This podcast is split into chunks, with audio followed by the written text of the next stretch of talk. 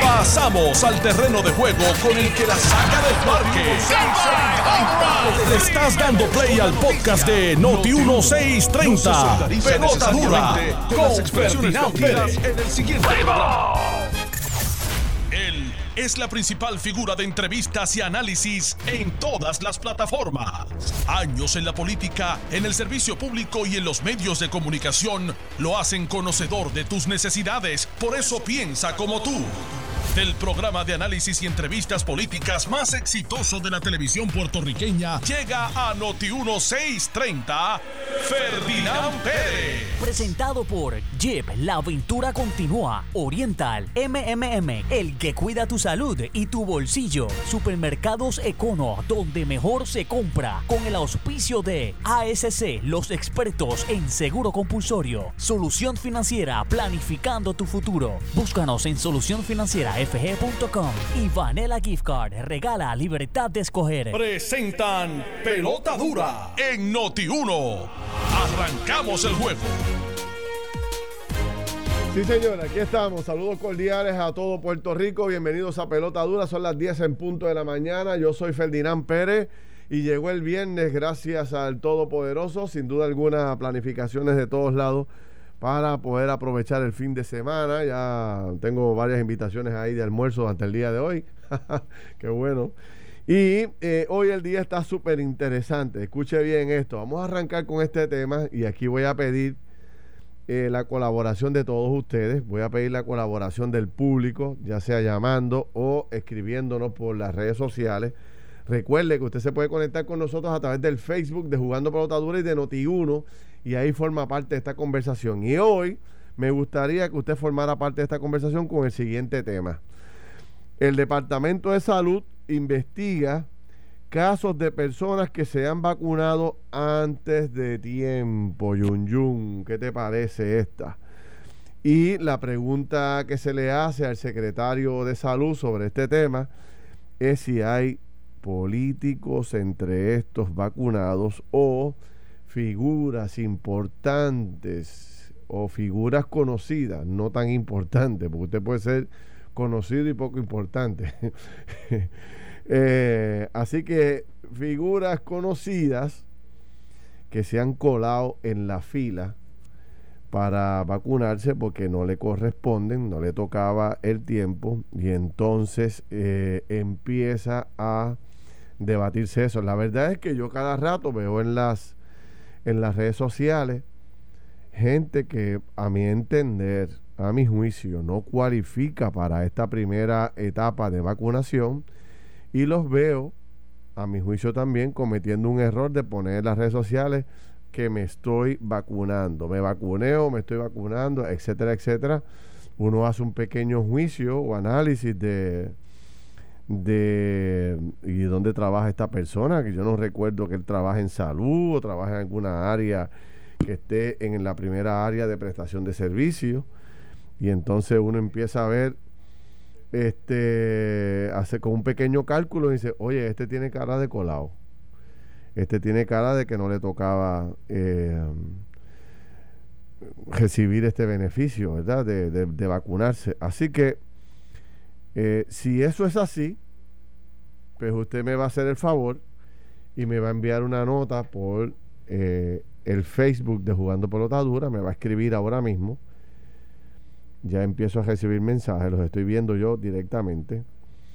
Y o me va a llamar a la línea telefónica que, que siempre tenemos aquí en, en Noti1, pero obviamente no me venga con una guayaba ni con un cuento si me va a llamar aquí al programa, me va a decir con nombre y apellido a quién usted vio y a qué hora que no le correspondía.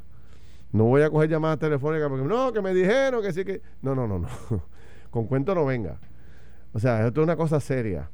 Aquí no se pueden desperdiciar las vacunas ni tampoco se puede colar nadie en este proceso. ¿Usted, usted sabe por qué? Porque son 600 mil viejitos que se supone que se vacunen. 600 mil personas mayores de los 65, 70 años, que son los que les corresponde, o policías, o maestros, eso es el grupo, o personas que están, eh, sí, 758-7230, correcto, ese es el teléfono, 7230, gracias a Mente Maestra. Esta vacuna le corresponde única y exclusivamente a esos grupos de trabajo. Hay otros lugares, por ejemplo, que ya me he enterado, que eh, cuando la vacuna se, no, no, conozco el término correcto, se pone ya lista para ser utilizada, hay que utilizarla porque si no se aplica, se pierde, se daña por el tema de la temperatura y otros elementos. Entonces, citaron a 100 personas y fueron 90, pues llaman a otras 10 personas que no tienen que ver con el asunto de, de, los que estaban en la lista para vacunar hoy, porque para que no se pierdan esas 10 vacunas se las aplican a familiares o a empleados, etcétera, etcétera.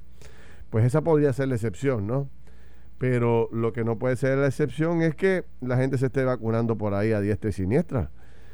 Este tiene que haber nombres, apellidos, sin especulaciones ni chismes. Hay que ir directamente al nombre y decir, mire, aquí hay gente que se está vacunando por XYZ. Eso está corriendo fuerte. También me dicen que para el área oeste de Puerto Rico lo que está llegando es eh, casi nada de vacunas para toda esa zona. Eh, ya empiezan los líderes políticos a, hacer reclamaciones y también los dueños de los centros de cuido en esa área oeste de Puerto Rico ya empiezan a marcar el, el terreno de que, mire, eh, aquí lo que está llegando es casi nada para vacunar a los viejitos que están en los centros. No nos ha llegado la, la vacuna y están vacunando a muy pocas personas. Eh, nosotros ahorita, eh, a las diez y media, vamos a conversar con eh, la doctora Antonia Coelho, que ustedes saben que es una eminencia en este tema y es la persona que más domina este, este tema. Y hablaremos de eso y vamos a hablar también, a mí me gusta los viernes retomar el tema del COVID, porque en la semana como que se abandona y, no debemos abandonarlo porque hoy hay 29 muertes registradas con el COVID-19. Hay 681 casos positivos.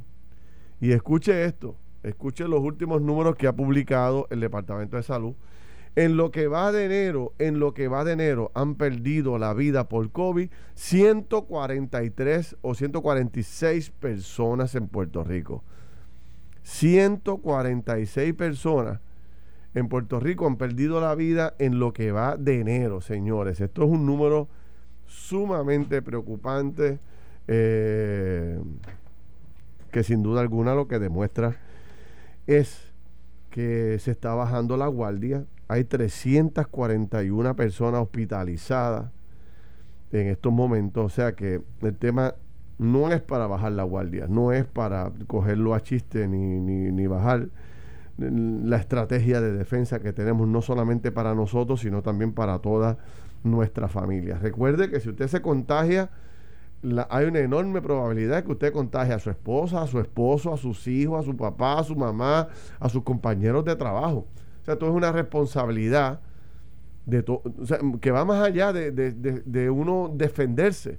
Es que el contagio, cuando tú te vienes a dar cuenta de que ya tú eres positivo, porque tienes síntomas, porque te sientes débil, porque ya estás achocado y, entonces te decides ir a hacer la prueba. Cuando te hacen la prueba y da positivo, ya tú, ya tú básicamente le has dado, has contagiado a un montón de personas en tu entorno. Ese es el peligro de esto. Por eso es que están muriendo tantos viejitos en Puerto Rico y tanta gente, eh, incluyendo gente de edad joven, de gente joven, fuerte. Así que eh, perdonen que haya tomado tanto tiempo este tema, pero este es el tema más importante. Y quiero dejar sobre el tapete, estoy viendo las redes sociales mientras hablo con ustedes, destacando de que a mí me indigna que alguien se pueda colar en este proceso.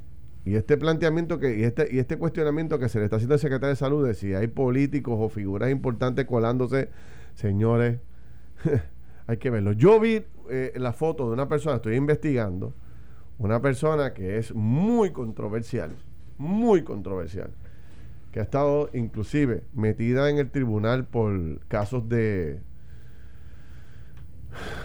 por, unos casos importantes, lo veo vacunándose. hoy y publica su foto. Yo no sé si es que él trabaja en un centro de salud o está en primera línea. Que yo sepa, no, pero lo estoy investigando. Si llego a, con la investigación que ya puse a mi equipo de trabajo esta mañana a, a monitorear, si esa persona no está en, la, en el grupo que le corresponde, lo voy a tirar al medio con todo, hoy en televisión. Así que pendiente hoy del programa de televisión porque vamos a darle duro a ese tema. Don Carlos Mercader, buen día, ¿cómo está usted? Ferdinand Pérez, buenos días, buenos días a todos los radioescuchas. Eh, chico, también preocupado con eso. Preocupado también un poco con los números que salen porque sabes que hubo tres días que no se reportó nada. Entonces, yo no estoy muy claro cómo es que trabaja ese, ese, ese tema de los reportes. Si es que Ferdinand, aquí hay, quizás porque como hubo un fin de semana y un día libre, eh, era feriado el lunes, quizás ¿verdad? se acumulan y de momento salen estos 20, esta, estas cifras. yo no sé, no sé, yo no sé. Pero sin duda alguna, ¿verdad? Eh, preocupa y nosotros venimos aquí alertando ya a la, a la población desde, desde, yo creo que desde comenzamos en la nueva temporada en enero, de que por la, el tema de la vacuna, porque ya la campaña política ha caído, porque ya ¿verdad? la discusión pública baja un poco, no, eso no significaba que había que bajar la guardia contra esto. Y, y, sin duda que sabemos de que esto es un tema de que va a continuar estando entre nosotros por lo menos por el próximo año. Incluso yo creo que en algún momento llegamos a discutir que aquí las medidas, todo lo que tiene que ver con las máscaras, etcétera, e, esas eran cosas que iban a tener que estar, que van a estar en nuestra vida posiblemente a futuro eh, sin, sin, sin pausa. Entonces, yo digo que, me preocupa así que, que, esos números puedan ser eh, o que vayan en aumento eh, y, que, y que todo esto sea un efecto de ese tiempo de Navidad que, que, que pasó hace ya un mes aquí en Puerto Rico y que, y que, y de nuevo, que mientras todo esto siga abriendo, mientras el comercio siga abriendo, mientras toda actividad económica se sigue dando, que la gente siga bajando la guardia y le preste menos atención a eh, las medidas de salubridad que hay que estar tomando día a día. Además de eso, eh, nada, yo creo que yo creo hay, hay varios temas, Ferdinand, que sale sale publicado tú, que eres una de las personas que ha llevado como bandera todo este tema de, de, la reconstrucción. Hoy hoy sale una portada, eh, creo que fue el vocero que sale una portada. Ah, mírala ahí, que habla de, manos a la obra. FEMA dice manos a la obra, por fin, ¿eh? Yo no sé lo que significa eso, pero, pero No, pues no, sé, porque FEMA lleva, oye, este año se cumplen cuatro años, cuatro años del huracán, cuatro años del huracán. Y, ¿verdad? FEMA, FEMA ha hecho todo lo posible para que el proceso sea difícil. Todo lo posible para proceso sea difícil. Ahora dice manos a la obra, ¿qué significa? Sería bueno preguntarle. Yo sé que la entrevista no es muy la, información pues dice que van a poner las cosas a moverse, que van a asegurar que los proyectos Vamos a invitarlo, vamos a invitarlo. Hay que invitarlo a Vaquero, a Vaquero hay que invitarlo porque porque una cosa que aquí no se habla mucho, tú sabes que aquí por ejemplo se critica eh, que algunos algunas agencias del gobierno de Puerto Rico cambian mucho de liderato. Y en cuatro años hay cuatro jefes de esto, tres jefes de lo otro. FEMA, FEMA, desde el huracán hasta acá, en Puerto Rico ha tenido seis jefes. Imagínate. Y entonces, ¿cuál es la filosofía detrás de, de, Vaquero, que está ahora allí? Eh, ¿Cuánto tiempo él va a estar y, cuánto seguimiento se le va a dar realmente a que la obra se, le se, se, haga realidad? O sea, ¿cuánta colaboración hay con el nuevo eh, liderato de, de 3, que es la agencia de, del gobierno de Puerto Rico que maneja todo esto de la reconstrucción?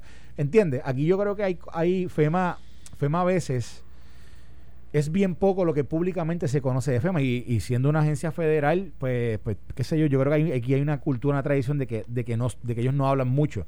Lo que pasa es que FEMA, FEMA, la, yo digo, la intervención o, la intervención en la reconstrucción diaria de Puerto Rico es tan y tan importante que yo creo que FEMA debería tener una voz mucho más activa, una presencia mucho más activa de su liderato para que el pueblo sepa de parte de ellos qué es lo que va a pasar.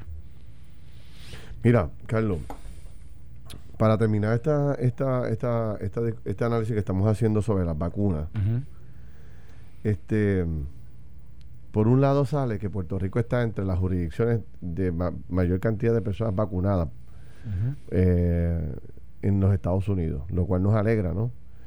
Pero por otro lado, como que eh, hay un silencio por parte de la administración que no entiendo, eh, siendo más específico, claro, sobre el asunto de la vacunación.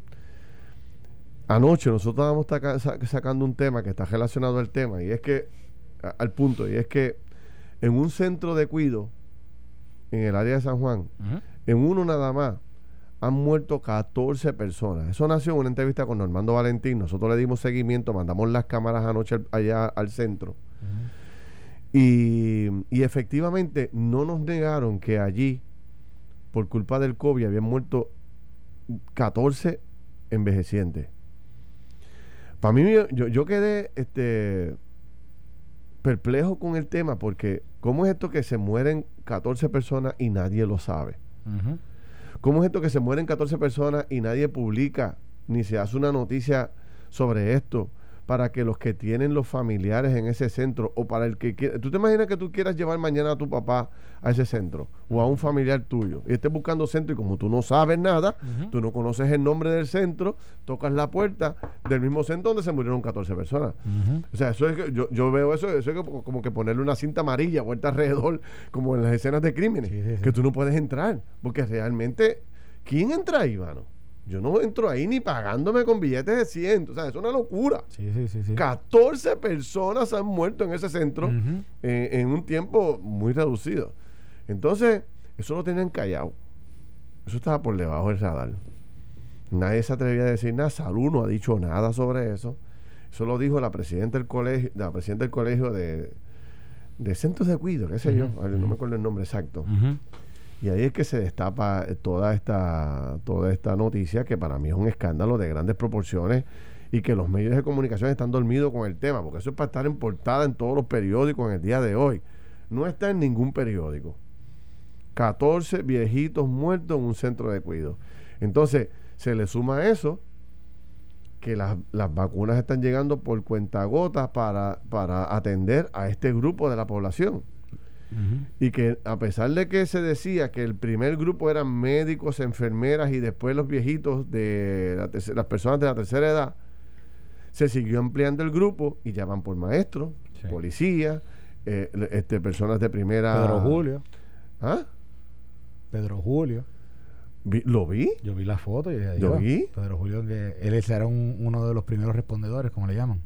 ¿Eso es? No, yo no sé. No, yo no tengo, tengo cero idea. Yo vi la foto y adiós. Por eso. Mira, ¿quién, quién, quién, si le toca que se vacune primero, si no le toca, ¿sabes? Me, estuvo raro, me llamó, me, llamó la atención. Mira, quien confirma, quien confirma lo de, lo de la, lo de la investigación que estaba llevando a cabo el Departamento de Salud sobre el Centro de Cuidado de Personas es eh, Iris Cardona, que es la directora del programa de vacunación. Ella no quiso dar detalles del lugar, pero ella fue la que, la que, la que confirmó que más de 11 personas habían muerto de COVID y que el Departamento de Salud estaba haciendo una investigación epidemióloga eh, para poder hacer recomendaciones. Eh, Iris Cardona es la segunda en el Departamento de Salud. Sí, y entonces la, persona que está a cargo ahora de, del proceso de vacunación. y dice que, que la presidenta de la Asociación de Dueños de Centros de Cuidado Prolongado se llama Juanita Aponte ella, ella entonces añade y dice que, que, en, un hogar le han fallecido entre 15 y 16 personas en las pasadas semanas. ¿Qué? ¿Qué? Y dice que es, y dice ella que es en espera de recibir la vacuna. Espérate, ¿cómo es que tú dices? o sea, Iris, mírate esto, mira, vamos, vamos, es una historia que, que realmente la historia, quienes, el, quienes, quienes dan la información son dos personas. Uno, Iris Cardona, del Departamento de Salud que como dijimos, eh, ella es la directora del programa de vacunación. Ella dijo que el Departamento de Salud tenía una investigación eh, que había comenzado sobre un centro de cuidado de personas de edad avanzada donde se han reportado más de 10, 10 personas que han fallecido por coronavirus. ¿Qué pasa? Expandiendo la información, viene eh, la persona que tú mencionaste ahorita, que se llama Juanita Aponte. Ella es la presidenta de la Asociación de Dueños de Centros de Cuidado Prolongado. ¿Ok? Y ella dice que un hogar de envejecientes han fallecido por COVID entre 15 a 16 personas en las pasadas semanas. Ya, rayo, en las pasadas semanas. Y dice 15 a 16 personas en un solo centro. Y dice que no puede mencionar el lugar por privacidad, pero que ha sido en espera de la vacuna. Pero como que, espérate, es que yo, eso es lo que yo no entiendo, que no pueden mencionar el nombre por privacidad. ¿Qué privacidad de qué? No sé, no, no sé O sea, si ¿qué de, la- la familiar- de los familiares que tienen los, ¿verdad? las personas que han fallecido Bueno, pero allí. ahí eh, tú, eh, yo respeto que tú no, no tú sé si es por publiques eso, no los sé, no sé. nombres. Los nombres sí que yo estoy de acuerdo que tú no lo publiques. Pero tú tienes un centro de cuido de viejitos en Puerto Rico que se murieron 16 personas y tú no puedes decir el nombre. Yo, que ahí yo creo que el primero que tenía que publicar eso y, era el y, Departamento estoy, de leyendo una, Salud. estoy leyendo una historia de Metro para, para Sí. darle, darle el crédito al- al Fíjate, medio. eh, fíjate la, la crítica constructiva que hago en la mañana de hoy.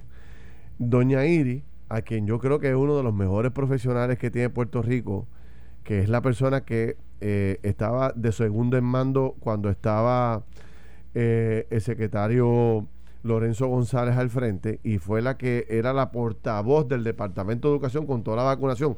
Yo la llevé varias veces al programa y es una delicia escuchar a la mujer.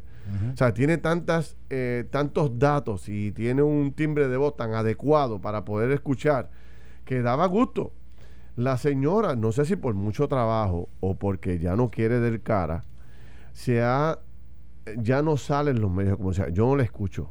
De hecho, nosotros le hemos invitado al programa de televisión en múltiples ocasiones y siempre me rechaza eh, la invitación. ¿De? Cuando antes iba con mucha frecuencia. No sé si es que Mellado ha establecido una nueva política de comunicaciones, que él es el único que habla, el nuevo secretario de salud. No sé. Pero de momento, una persona que tenía Puerto Rico, que daba paz, que daba tranquilidad, que daba, que proyectaba transparencia, pues la han silenciado o se autosilenció. No, no sé, no tengo el detalle. Pero creo que es un error en este tema. Puerto Rico debería tener a una persona todos los días. No tiene que ser Mellado. Mellado tiene mil cosas porque es el secretario de salud y tiene las manos llenas. Pero una persona que oriente para que no deje correr las especulaciones de que se están colando, de que hay políticos, de que el área oeste la tienen abandonada, de que no estamos este, haciendo el trabajo adecuadamente, de que llamamos a la cita y no nos contestan. Eso, es, eso va a ser la orden del día por los próximos meses. Pues entonces, ¿por qué no coger un portavoz y ponerlo todos los días en todas las emisoras de radio, en todas las y tú vas aclarando y tú vas bajando la tensión que se va creando en los ciudadanos?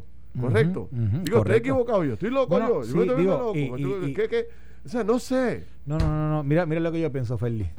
Digo, ella estuvo hablando también en esa noticia. Ella fue la que habló sobre, sobre la investigación de los envejecientes, así que del centro de, enveje- de envejecientes. Así que, obviamente, pues ella todavía está en ese proceso, pero sí, sí posiblemente creo que puede haber algún tipo de, de política en términos de la comunicación del departamento. Ahora, quiero decir lo siguiente, mira, me dicen, me dicen que también que puede ser que es que el centro, el centro es quien está detrás de, de prevenir que salga el nombre del centro porque aparentemente ¿ves? tienen están o sea están muy bien ubicados y tiene su ¿verdad? y, y tiene miedo de perder sus beneficios ¿Tú te acuerdas este, de, de esta frase en el campo que decían, tú que ya que eres de Sabana Grande, que se chave? ¿Tú te acuerdas de eso? Ujú, Esa es la, la contestación que yo tengo ahora para ti sobre eso, que se chave. totalmente no estoy de acuerdo contigo pero eso es lo que me están diciendo mira mira lo que dice aquí hay una nota también de Bárbara Figueroa de, de primera hora que dice reportan 75 brotes de COVID en hogares de ancianos en el pasado mes y medio. Entonces, y mira lo que dice, a la fecha 191 residentes de estos, estable- de estos establecimientos han fallecido a causa del virus. Así que, obviamente, aquí en, el- en los hogares de ancianos, esto pasó en, esto pasó en la ciudad de Nueva York, actually, cuando, cuando comenzó el brote fuerte eh, en la ciudad de Nueva York y comenzaron a, a, yo digo, a elevarse las cifras de, de contagios y de, y de fallecimientos en esa ciudad, uno de los mayores problemas fueron los centros de envejecientes. Porque obviamente una Sí. vez, ¿verdad? Una vez se contagiaba una persona, el, el, el contagio se disparaba inmediato y, y entonces el tratamiento, ¿verdad? Mira. Que, que el momento ni estaba. Eh, mente maestra, ponme atención, ponme atención ahí. Ponme atención porque mira lo que acaba de, me acaban de enviar. Y aquí, oye, es que uno ya con los años, ya... ¿Tú quieres eh, tambores? eh, el olfato, el olfato, tú sabes que ya te dice cosas, este, Ujú. ¿verdad? Que eh, eh, bueno, uno va cogiendo un poco de experiencia en esto. Fíjate que yo lanzo esta noticia que te acabo de decir, que yo no sé si es que están, han silenciado al equipo o le han dado nuevas instrucciones para que solamente hable uno que otro. Una fuente de superentero crédito. De superentero crédito. O sea que yo nunca uso el superentero. Hay que usar esa, esa palabra, tú la tienes que guardar para que cuando sea de verdad. Una fuente de superentero crédito me dice, ese es el detalle. Están silenciando a los portavoces. De todo el gobierno de salud. Por lo menos e- esta persona eh, está relacionada al tema de la salud. Ah. No sé las otras áreas, no quiero especular. Eh, y obviamente, pues al tú tener silenciado a los que saben, a los que conocen el tema, pues se te empiezan a acumular las crisis y los problemas. Y ahí está, ahí está. Ya yo me lo sospechaba de que esta señora que es tan, tan, eh, ¿cómo te digo yo? Tan convincente en sus planteamientos, de momento la hayan, la hayan sacado del juego. No entiendo. Y es que obviamente, pues ella viene de la pasada administración, que es la de Wanda Vázquez y la de Lorenzo González.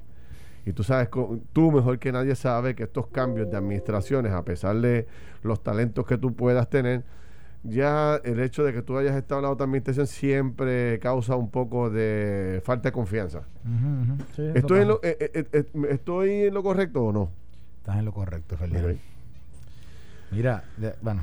aquí- para terminar con esta historia, porque quiero entrar en el detalle de eh, en la segunda cepa esta que se habla del COVID y se plantea que ya esa cepa está en Puerto Rico, ya llegó a la isla. No sé, eh, eso es otra especulación porque tampoco se sabe. Este, con eso vamos a venir ahora, después de la pausa, con nada más y nada menos que la doctora Coelho, la ex cirujana general de los Estados Unidos, para discutir este tema y todos los demás. Venimos rápido, no se nos vayan. Cada vez que te pregunten, tú escuchas Noti 1630, la estación de la fiscalización. A las 8 de la mañana fiscalizamos a Palo Limpio. A Palo Limpio. Y ahora con nuevo analista. Noti 1630 le da la bienvenida al licenciado Ramón Rosario. Obviamente yo sentí el repudio que siente todo el mundo, pero el Partido Republicano, en su base, tú lo pudiste sentir. Sí, tenías obviamente un sector que no, no le importaba que eso pasara, eh, pero hasta el mismo Donald Trump se tuvo que apartar de eso. Imagínate cuán mal estuvo. Y yo creo que todo el mundo piensa que esos son los partidarios de Donald Trump incitados por Donald Trump. Como ex secretario de Asuntos Públicos. Estás escuchando el podcast de Pelota Dura, en Noti 1 con Ferdinand Pérez. Bueno, mis amigos, regresamos aquí a Jugando Pelota Dura. Eh, está Carlos Mercader y este servidor de ustedes, Ferdinand Pérez, conversando de el tema más importante para Puerto Rico y quizá para el mundo. Tanto es así que Joe Biden ha puesto como el tema central y más importante el tema del COVID, el tema de la vacunación, el tema de conseguir la vacuna, nuevos protocolos de seguridad, nuevas estrategias para combatir este mal. Fauci, el famoso epidemiólogo de la nación, regresó a, a la Casa Blanca y hablaba esta mañana y ayer por la tarde eh, del sentimiento de liberación eh, eh, que se siente ahora con el cambio de presidente, donde él podrá elaborar sin, con mucha transparencia todo lo que está ocurriendo y poder hablar de ciencia con mucho más eh, con mucha más libertad porque ustedes saben que Trump se la sabe toda y también eh, trajo medicamentos nuevos al juego y muchas otras cosas que provocaron un debate terrible. Así que siendo este el tema central de la nación americana donde ya han muerto cerca de medio millón de personas allá en los Estados Unidos y en Puerto Rico, pues en un mes ya tenemos 140 personas muertas por COVID. Debemos levantar la guardia, no bajarla, levantar la guardia para asesorarnos sobre esto. Está una de las personas que yo más estimo y que más eh, reconozco que domina y conoce este tema y que ha hecho unas aportaciones a Puerto Rico tremendas en la discusión de estos temas, la doctora Antonia Coelho. Doctora, ¿cómo está usted? Saludos. Después de esa introducción voy a colgarte. Bueno, es la verdad, dije la verdad. ¿Cómo está Dime, ¿en qué usted? te puedo ayudar? Usted sigue allá en la Florida, ¿verdad? Sí, gracias a Dios, porque si no tú me estuviese llamando todos los días. sí, es verdad, estuviera acá. Pero hoy, hoy eh, le he pedido que saque unos minutos para que esté con nosotros y volver a conversar sobre este tema. ¿Qué le ha parecido los cambios? Empiezo por la nación, eh, eh, eh, por los Estados Unidos. ¿Qué le ha parecido los cambios allá que hasta ahora se han presentado para ampliar los trabajos sobre el COVID? Bueno, yo creo que todo básicamente existe porque existe una vacuna. Es la cosa más importante. Cuando se dedicaron 12.4 billones para hacer que las compañías farmacéuticas compitieran para hacer vacunas, eso es lo que ha hecho posible que tengamos dos actualmente usadas y dos en el proceso de, de la fase 3 para poderlas tener ahí después de febrero. Así que tendremos cuatro vacunas ya, me imagino, para marzo. Y en ese sentido, pues estaremos mucho mejor. Pero recordemos que la vacuna llevaba mucho más antes que la inauguración del presidente este, en formación. Así que lo importante de ahora es la buena fe es una cosa, pero la, mal, la distribución y la producción son otras. Y eso es lo que tenemos un poquito más atrasado. En ese sentido, yo considero que Puerto Rico le da un ejemplo a la nación, siendo los números seis en el mundo. Y en ese mundo nuestro, pues obviamente espero que los puertorriqueños quieran vacunarse mucho más rápido que nadie, aunque solamente queda, salen 40 mil vacunas de cada cinco días. Creo que Puerto Rico ha vacunado, por lo, por, por lo menos ahora se, ha, se han recibido en Puerto Rico, creo que son 270 mil dosis y se han distribuido como 244 mil pero más que nada se han registrado solamente 142 mil en este momento. Así que todavía hay vacuna y, necesitamos vacunar a mucha más gente que la que se han vacunado por la sencilla razón que hasta que no tengamos un 80, 85 de personas vacunadas, no vamos a poder ver la realidad de nuestra normalidad, volver, como dice Fauci, que si vacunamos al 85% puede ser que la normalidad de nuestras vidas retorne para octubre del año que viene, del 21 y eso solamente depende de nosotros al vacunarnos. Así que me siento muy bien que el Departamento de Salud hoy ha dicho que nos vamos a empezar a registrar en lo que ellos llaman turnospr.gov para poder hacer citas de manera que recuerda cuando tenga cuando gente está haciendo tres y cuatro citas para irse a vacunar con los primeros que lo llaman sí. y esta gente en los centros en donde se hicieron esas citas abren esa vacuna esa vacuna es inservible. Por lo tanto, tengo que pedirle a la comunidad nuestra, si usted tiene cuatro citas y le dieron una, cancele las otras para que esa vacuna se le pueda dar a otro ser humano y no se tenga que votar porque está descongelada con mucho más tiempo esperando por usted. Eso es importantísimo. A la misma vez, me da mucho gusto que los viejitos están teniendo muy pocas complicaciones, aunque solamente hemos vacunado el 17% de la población, este, cuando se han vacunado han tenido muy pocas compl complicaciones, pero se nos han muerto unos cuantos. Y en ese sentido pienso yo que empezamos con este fanfare de vacunar a todos los viejitos para el pasado abril del, del 20 y ahora estamos en el 21 y solamente hemos vacunado el 17% de la población eh, de Puerto Rico y eso básicamente todavía me, me duele está muchísimo más que nos vacunaran a todos y a los que los cuidan porque se ha encontrado que básicamente los que los cuidan también se infectan uh -huh. este, en los centros estos de envejecientes así que cuando veo que tuvimos casi 75 brotes del virus eh, recientemente en Puerto Rico y en el mes y medio pasado 35 viejitos se me murieron pienso que básicamente 191 personas en los lugares estos de, de alta duración han fallecido a causa de, de, COVID. Y más que nada, cuando vemos que Puerto Rico tenía 1.717 muertes de COVID, 11% de eso son los 120, 191 que se murieron. Y eso me, me preocupa, que, que, básicamente nuestros viejitos terminemos con esta misión de una forma y otra, porque estamos ahora en su, en su momento en el 1B y tenemos que hacer esto. Y, y, y me gusta mucho que estamos haciendo esto de una manera más concisa y precisa, pero todavía al 17% necesitamos mucho más para vacunar a mis viejos. Este, doctora, eh, eh, relacionado al tema, eh, todavía en Puerto Rico no se está discutiendo a profundidad ni se conoce con exactitud, pero hay muchas preocupaciones y empieza a correr por las redes sociales y ya el secretario de salud afirma que ya hay una enorme posibilidad que la, la segunda cepa del COVID eh, haya llegado a la isla. ¿A, a, ¿Algún dato sobre eso que usted pueda abundar?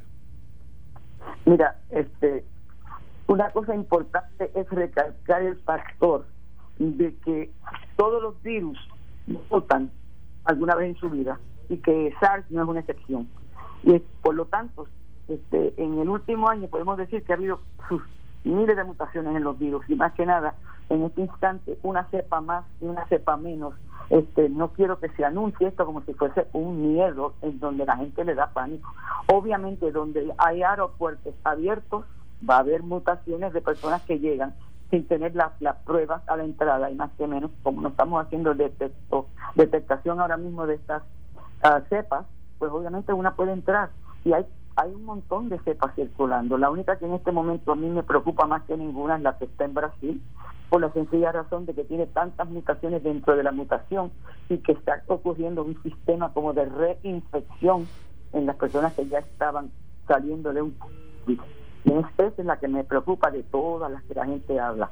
Y por lo tanto, eventualmente yo creo que se va a tener que tomar una decisión en los Estados Unidos y por lo tanto nosotros igual de ver cómo vamos a ver la eh, el turismo o, las venidas de los brasileños a, Puerto Rico sin saber si son pueden tener esta cepa en, su presencia, sin saber si me va a infectar a los míos, si me va a causar un, brote en Puerto Rico de una cepa que no la hemos detectado porque no estamos haciendo eh, esa examinación a nivel de nuestros laboratorios todavía. Pero en este momento lo más importante es que si nos vacunamos al nivel del 80 y al 85% rápidamente, obviamente no importa la cepa que entra, la protección de Puerto Rico con la vacuna actual es 100% con respecto a la cepa.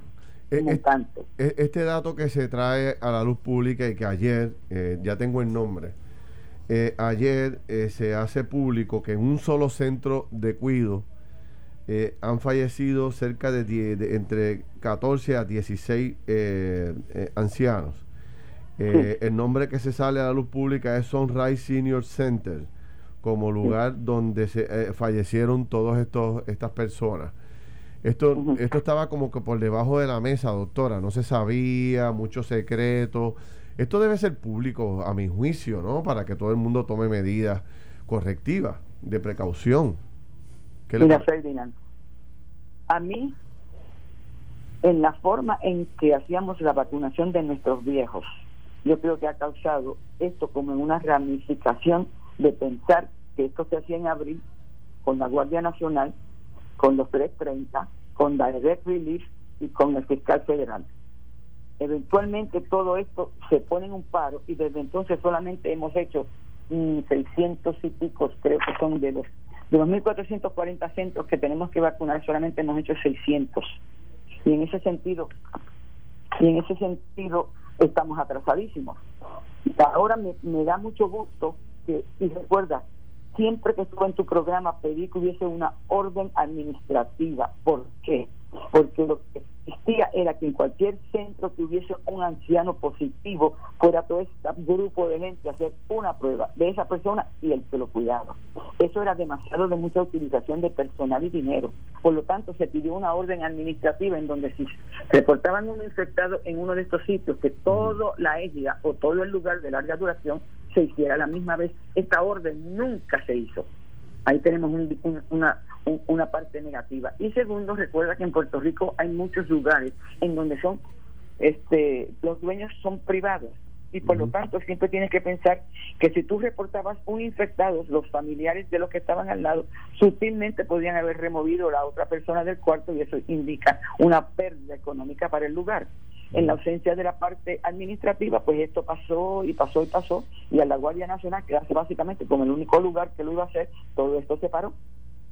Ahora hemos descubierto que tenemos un montón, solamente tenemos 17% de nuestros ancianitos vacunados y básicamente eso es preocupante. Y veo que se añadió ahora este Walgreens y se añadió CVS y se añadieron los viejitos que no están encamados que pero todavía todavía a través de esas grandes farmacias no se está vacunando o, o sí ay por Dios supuestamente yo tengo tanta gente que me llama a mí que me dice que llaman a Walgreens a CVS y no o nadie contesta o nadie sabe lo que está pasando. Pero finalmente de acuerdo al departamento de salud pues Walgreens ha vacunado creo que 7.900 personas y CVS 540 pero eso es un pellizco como dicen en Fajardo comparado con que tenemos 33.000 viejitos y casi digamos un montón de, de personas que 17.000 empleados o sea hay que ponerle duro a esto, porque básicamente si vacunamos a 33 mil viejitos, a 1.700 y a 17 mil empleados, eso entonces nos ayuda a llegar al 80% de vacunados. Eh, así que me siento muy bien que ahora la Guardia Nacional está trabajando nuevamente con 400, 330, que básicamente me, me gusta mucho porque son los que básicamente están ayudando en este momento. Y en eso eh, son básicamente, creo que es Arroyo, este tenemos también eh, Arroyo, creo que es Arroyo, Barrio Obrero, este, eh, uno en, en, en Ceiba y, y, son cuatro de los nuevos 330. En la presencia de eso, esto se va a acelerar porque una vez que la Guardia Nacional se envuelve en esto nuevamente, esto es perfecto. Y en voces hemos vacunado cerca de tres de 3.000 viejitos en Guaynabo. Por lo tanto, lo estamos haciendo de una forma concisa y precisa porque Voces introdujo lo que el gobierno va a introducir el lunes. Una lista donde electrónicamente tú busques una cita y se te respete el lugar y se te da tu entrada, tu salida y al cabo de 45 minutos estás vacunado y fuera de ahí. Así que no le tengamos el miedo, y más que nada que los viejitos no están demostrando mucha sintomatología negativa con la vacuna. Y cuando se vacuna uno y le dice al vecino que todo está bien, eso es mejor que cualquier programa que puedo tener diciéndole a la gente que la vacuna está utilizándose bien. Doctora, eh, buenos días, aquí Carlos Mercadel. Eh, mire, ayer eh, en los medios nacionales de Estados Unidos y, y, hoy también sale que el doctor Fauci eh, se, se, dirigió a, a toda la nación para hablar sobre esto, sobre el tema de la vacunación y la distribución, etcétera. Entonces, una pregunta que le hicieron a Fauci ayer fue que, que cómo él veía las medidas que se habían tomado un momento por la administración Trump vis a vis lo que ahora iban a, tomar. Y él dice, y él dijo algo importante que dijo, mira, eh, había un cimiento, había algo que se había hecho. Eh, y ahora vamos, vamos a, vamos a, vamos a, a duplicar los esfuerzos, etcétera. ¿Qué son esas eh, estrategias, acciones que van a tomar ahora el doctor Fauci o la Casa Blanca que son distintas a las que tomó la administración pasada, que pueden mejorar en todo esto la distribución de la vacuna en los Estados Unidos, pero también en Puerto Rico? Bueno, lo más importante es tener muchas más dosis de vacunas y segundo, que se puedan utilizar. Puerto Rico está adelantado a 45 estados en la vacunación y es por la parte técnica y que tiene la Guardia Nacional, voces se abre el Departamento de Salud. Hay que quitarse el sombrero delante de eso. Al pueblo lo que es del pueblo. Aquí, aún en la Florida, tengo un montón de gente que no se han vacunado y no saben ni a dónde ir todavía. En ese sentido, lo que ha surgido de esto es que va a haber mucha más oportunidad de tener dos vacunas nuevas que llegan potencialmente al final de febrero, principio de marzo, y añadiendo entonces al armamentario de cuatro vacunas diferentes, y entre ellas Johnson y Johnson, que es solamente una inyección. Pero entonces tenemos ahí que ha habido ahora nuevos tratamientos. Está Lili, acaba de sacar ahora básicamente algo que te ayuda a que el, que el virus no se encaje en la, en la proteína esa que es la coronita. Por lo tanto, eso acaba de salir en un nuevo tratamiento que sale de, de y Lili. Y otro que hay lo que se llama entonces los, los monoclonales, que básicamente los están utilizando ahora en nuestros eh, asilos para, para disminuir la potencialidad de que nuestra gente se infecte. Eso no existía antes. Así que en ese sentido tenemos dos armamentarios para disminuir las entradas a nuestros hospitales y más que nada dejar a los viejitos cuidándose y curándose en sus, en sus áreas de donde viven. Esas cosas son nuevas. Lo que todavía está un poco dilatado es la distribución y manufactura de las vacunas modernas, de las vacunas Pfizer porque tú no puedes hacer tanta vacuna tan rápido como se necesita. Pero más triste es que la, esté, que la reciban, que no la sepan utilizar y que la tengan que buscar porque la gente hace 3 y 400. Y no, no les contemos también la gente que vacunó a sus familiares y los dueños de los boas de medicina y se olvidaron de la verdadera necesidad de, que la, que la necesita y no el amigo o el compadre pero eso ya es otra cosa de la cual se hablará más tarde. Pero en este momento yo creo que los nuevos tratamientos que están ahora a la disposición del público, este, eh, la posibilidad de que los planes los paguen, que, lo, que no tengamos que estar usando eh, drásticamente el sistema de salud, sino que se puedan quedar en sus propias casas, porque con estas nuevas medicinas no puedes estar hospitalizado. Por lo tanto, este armamentario es increíblemente importante, como dice Tony Fauci, más que nada que la ciencia se habla directamente al pueblo y no que el presidente esté hablando de una ciencia que no entiende. Doctora, eh, eh, me queda bien poco tiempo de, para ir a la pausa, pero eh, me escribe una persona indicándome que una persona que ya se vacunó eh, se infectó nuevamente por el COVID, tiene fiebre y todo ese tipo de cosas. ¿Eso se ha dado ese caso? ¿Conoce de ese caso, de casos parecidos a eso? Primero que nada, sabe ella que eso es COVID, porque la, la, la, la vacuna del COVID te da 85% dolor en el brazo, 2% dolor de cabeza, un poco de fiebre, un poco de mialgia y un dolor en la coyuntura. O sea, por favor, no confundamos lo que es normal que viene con la vacuna con un COVID nuevo Y en este momento también hacerle la prueba del COVID es simplemente académico porque ya va a tener anticuerpos dependiendo de cuánto tiempo hace que se la puso. Okay.